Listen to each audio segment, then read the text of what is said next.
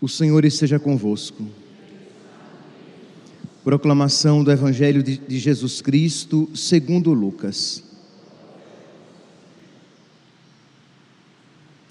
Naquele tempo, enquanto Jesus e seus discípulos caminhavam, alguém na estrada disse a Jesus: Eu te seguirei para onde quer que fores.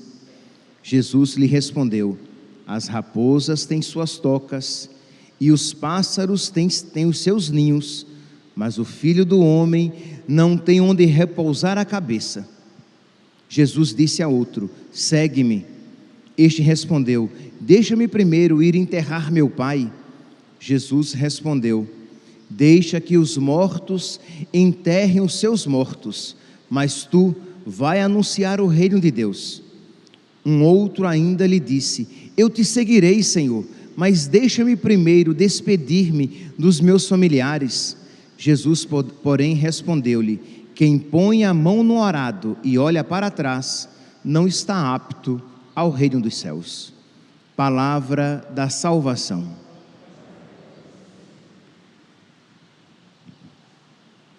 Caríssimos irmãos e irmãs, estamos celebrando, fazendo memória dos mártires Lourenço Ruiz e seus companheiros e celebrar, meus santos, um mártir é celebrar de alguma maneira um paradoxo, isto é, um aparente paradoxo, uma aparente contrariedade.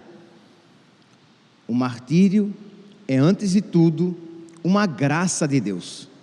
Isso é uma realidade indubitável, é uma realidade da qual nós não temos dúvidas.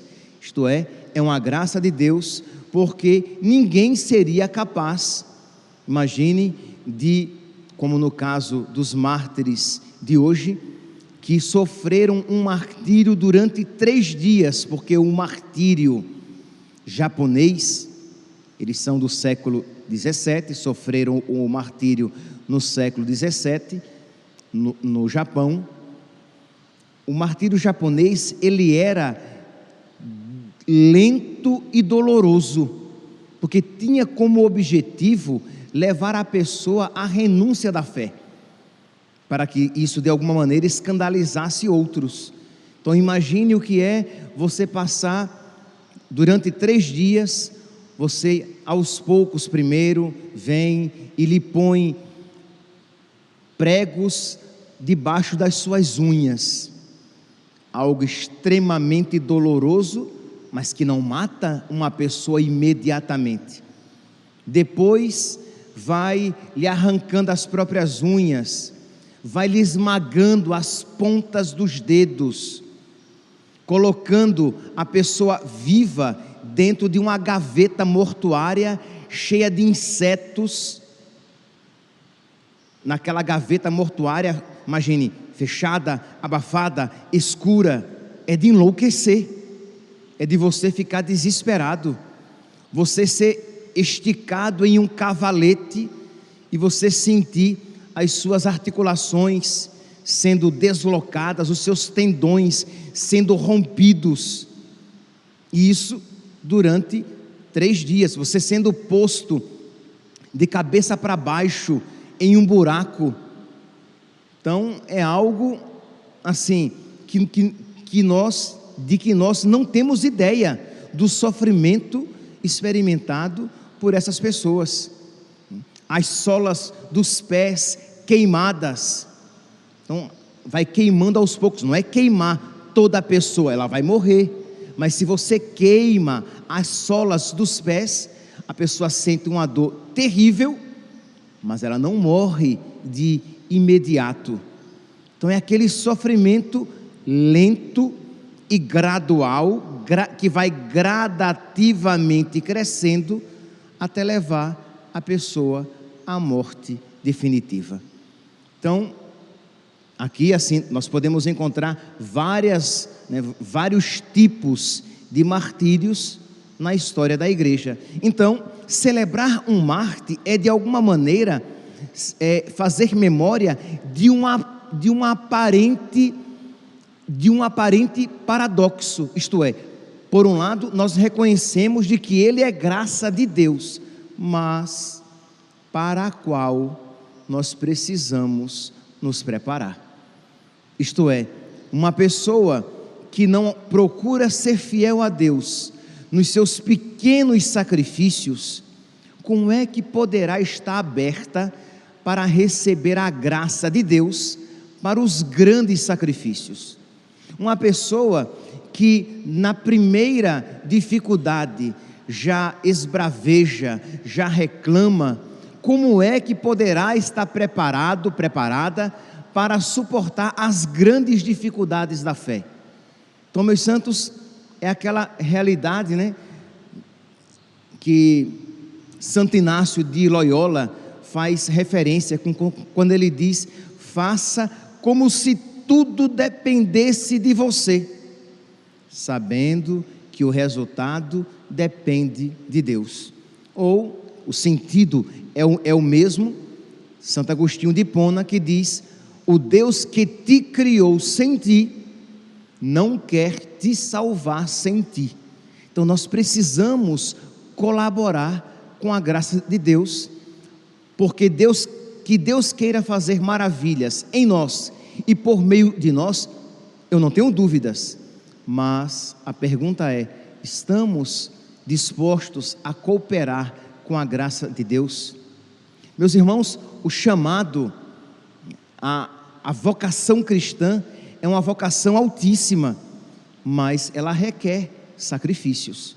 E se nós somos cristãos frouxos, cristãos aguados, cristãos insípidos, insípidos, cristãos é, mornos, nós não iremos conseguir carregar a nossa cruz com alegria, com dignidade. Jesus, ele não nega isso. Né? Jesus, ele não engana ninguém quando ele, quando ele nos chama. Ele mesmo diz: quem quiser me seguir, renuncie a si mesmo. Isso não é bolinho, isso não é poesia.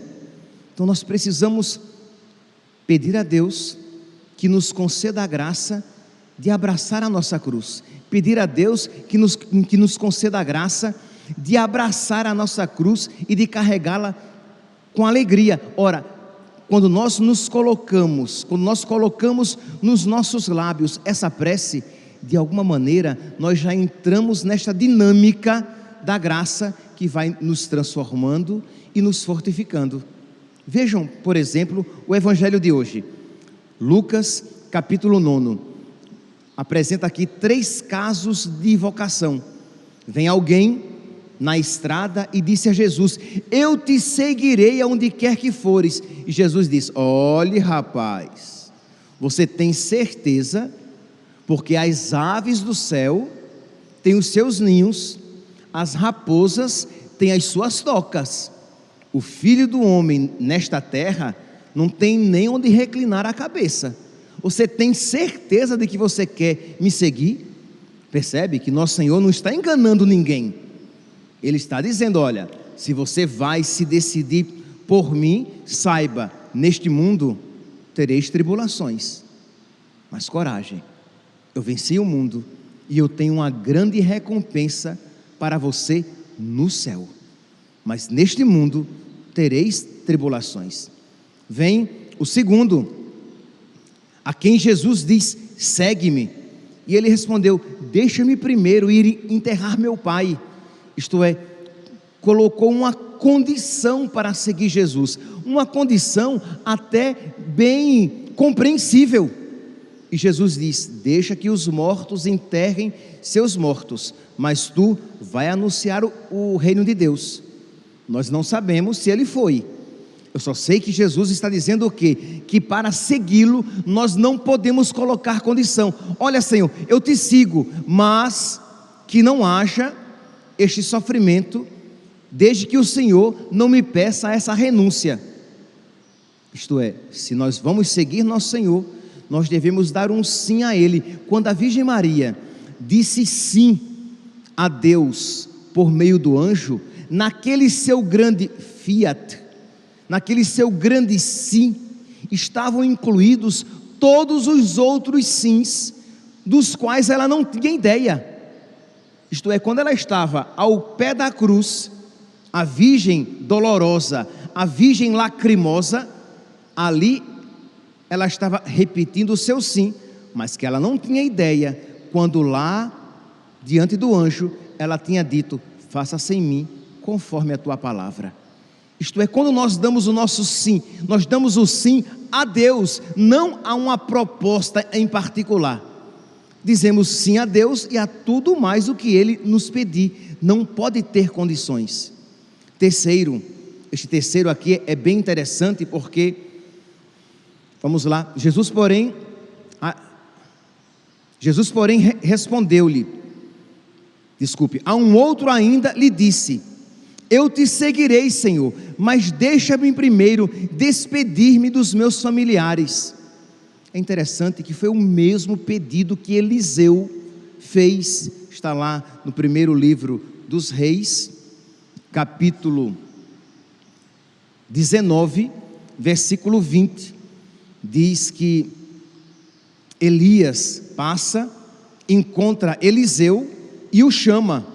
Vocês podem pegar lá, primeiro Reis, capítulo 19, versículo 19. Elias, partindo dali, encontrou Eliseu, filho de Safate, lavrando com doze juntas de boi, de bois diante dele. Ele mesmo conduzia a duodécima junta.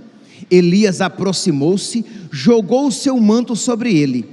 Eliseu, deixando imediatamente os seus bois, correu atrás de Elias e disse: Deixa-me ir beijar meu pai e minha mãe, depois eu te seguirei. E Elias disse: Vai. Mas o Senhor é mais exigente. Jesus é mais exigente do que Elias. Elias deixou que, Elise, que, que Eliseu fosse lá se despedir. Jesus disse: Olha, quer dizer, o pedido deste daqui é o mesmo pedido de Eliseu. E Jesus diz: Quem põe a mão no arado e olha para trás, não é digno de mim. Você vai me seguir? Pois bem, você deve me amar mais do que seu pai, sua mãe, seus irmãos e suas irmãs. Percebe, meus santos, que esta é uma realidade sobrenatural, de que nós não somos capazes pelas nossas próprias forças, mas que precisamos pedir a Deus que nos capacite. E é exatamente isso que nós celebramos quando fazemos memória de um Marte, de alguém que fez algo extraordinário, de alguém que fez algo sobrenatural, além da natureza, além das forças da natureza. Mas que nós precisamos pedir a Deus que nos conceda esta graça, e isto precisa ser uma preparação contínua, cotidiana. Nós vamos cotidianamente nos preparando para a cruz, com as cruzes pequenas que Deus nos apresenta, para uma possível cruz que exceda as nossas forças, mas que nós, já exercitados, educados na escola da graça, para a qual nós estamos nos preparando. Diz que na história de São Lourenço Ruiz e seus companheiros, foram 16, foram 16 com ele que foram martirizados, diz que São João Paulo II, na homilia da, da beatificação deles, diz que quando souberam que eles tinham sido martirizados, sim, só para saber? São Lourenço Ruiz era leigo, era um homem casado. Sim, morreram padres, religiosos, é, virgens consagradas e outros leigos. Mas ele é o primeiro é, santo das Filipinas. Ele é o protomártir das Filipinas. Então, por isso que ele encabeça, ele puxa a lista, mas ele era leigo. Diz então que quando São Luís, São Lourenço, quando ele morreu, juntamente com outros padres, no convento daqueles outros padres, tocaram o sino, glorificando a Deus e cantaram o Te Deum. Isto é, a vós, ó Deus, louvamos, A vós, Senhor, cantamos, a vós, eterno Pai, adora toda a terra. Por que, meus santos? Porque morrer por Cristo, ou fazer um, um, um sacrifício por Cristo, é uma prova de amor, é a maior expressão de amor e é uma alegria para toda a igreja quando alguém ama de verdade, como ao mesmo tempo é uma tristeza para toda a igreja quando se peca, quando se é ingrato e mesquinho para com Deus. Então, São João Paulo II diz: o maior ato de adoração e amor para com Deus é o sacrifício do próprio sangue, unido ao sacrifício de Cristo no altar da cruz. Mas isso aqui não é apenas para os mártires, não. Quando você renuncia a um pecado, quando você renuncia a um namoro desonesto, quando você renuncia a um lucro indevido, quando você renuncia àquela palavra ofensiva e você segura, quase que morde a língua, mas não diz, quando você renuncia a algo que você sabe que, que vai entristecer a Deus, e você une isso a Jesus, ao sacrifício de Jesus no altar da cruz, você glorifica a Deus, você ama a Deus, você adora a Deus de uma maneira imensa, de uma maneira gloriosa. Então, isso nós podemos fazer. Vocês sabem que um conselho de Santa Teresinha, às vezes nós não conseguimos fazer grandes coisas, mas nós podemos fazer com grande amor as pequenas coisas que nós fazemos. Então, uma pequena penitência que você vai fazer, uma pequena renúncia da sua vontade, meia horinha mais cedo que você resolve se acordar para fazer a sua oração, um doce que você renuncia, um café que você renuncia, um ato de caridade, um pequeno ato de caridade que você faz. Sei lá, você está chegando ao supermercado e você vê que vem um carro também atrás de, de você, e você vê uma vaga no estacionamento que está cheio, e você passa e vai procurar uma outra, sabendo que aquele de trás vai pegar aquela vaga que, que seria a sua. Algo que ninguém vai ver mas é um ato de caridade. Você diz, Jesus, é porque eu te amo, porque eu quero te amar mais. Pequenas coisas que podem ser feitas, mas com grande amor. E isso vai nos preparando, nos exercitando para grandes ocasiões se nos visitarem. Pois bem, diz então que quando Lourenço Ruiz e outros companheiros foram presos, porque começou houve um período de, de relativa paz no, no Japão, que os cristãos não eram perseguidos, tinha havido uma perseguição, depois houve um período de calmaria, depois retornou a perseguição. Diz então que nesse, nesse período de perseguição, quando ele foi preso, imagine, ele era casado, ele tinha filhos, se ele morresse, ele deixaria esposa e filhos sem pai. Então, nós às vezes encontramos tantas justificativas, né, para não fazer penitências, para não fazer sacrifícios, sei lá, a minha saúde, eu não tenho tempo. Ele poderia dizer: Nossa, gente, eu tenho esposa e filhos que dependem de mim. Se Deus está me dando esta ocasião, Deus cuidará de todo o resto. Então, ele foi preso, e diz então que quando ele é interrogado, ele diz, palavras suas está aqui na liturgia das horas, que foi citada, né, palavras estas que foram citadas na homilia de São João Paulo II. Foi isto o que Lourenço Ruiz, guiado pelo Espírito Santo, a caminho de um final inesperado, depois de uma vida cheia de perigos, disse aos juízes: que era católico e que morreria por Deus. Abre aspas. Se tivesse muitos milhares de vida, oferecer, ofereceria todas por ele. Se eu tivesse muitas vidas, eu morreria em todas elas por Deus. Veja, ouçam, não é uma frase apaixonada de quem está longe daquela realidade, isto é, um, um alienado apaixonado. Não, é alguém que está diante do martírio, diante da própria morte. E repito, daquele martírio doloroso. Porque uma coisa é alguém com a arma na sua cabeça, já é doloroso, pelo amor de Deus. Mas uma coisa é alguém com a arma na sua cabeça e diz: se você não renunciar à sua fé, eu te dou um tiro na cabeça. Ou alguém com a faca no seu pescoço e eu vou degolar você. Outra coisa é alguém que diz assim: eu vou matar você aos poucos. Você vai sofrer cruelmente, mas e vai desejar morrer a cada minuto e eu vou protelar esta morte o mais possível, para que o mais possível você sofra. Então não é, não é brincadeira. Dá até um, um horror só de imaginar. E diz então que ele, ele diz: se mil vidas eu tivesse, as mil vidas eu daria por Deus. Eu sou católico. Nunca o renegarei. Podeis matar-me, se é isto o que deseja. Morrer por Deus é a minha vontade. Morrer por Deus é a minha vontade.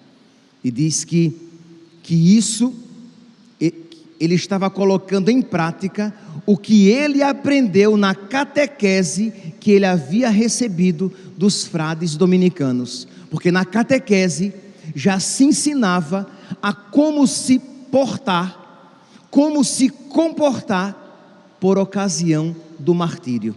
Meus irmãos, às vezes os catequistas, e aqui é muito importante, não preparam os seus catequizandos para a renúncia de si mesmos, para a morte às suas próprias, às suas próprias vontades, para o seguimento de Cristo crucificado, e é necessário, porque o mundo tem se tornado cada vez mais anti cristão anticatólico e nós precisamos nos preparar para que, se não, vi, se não vier no nosso tempo, o que eu acho que virá, se não vier no nosso tempo uma perseguição explícita, virá para os nossos.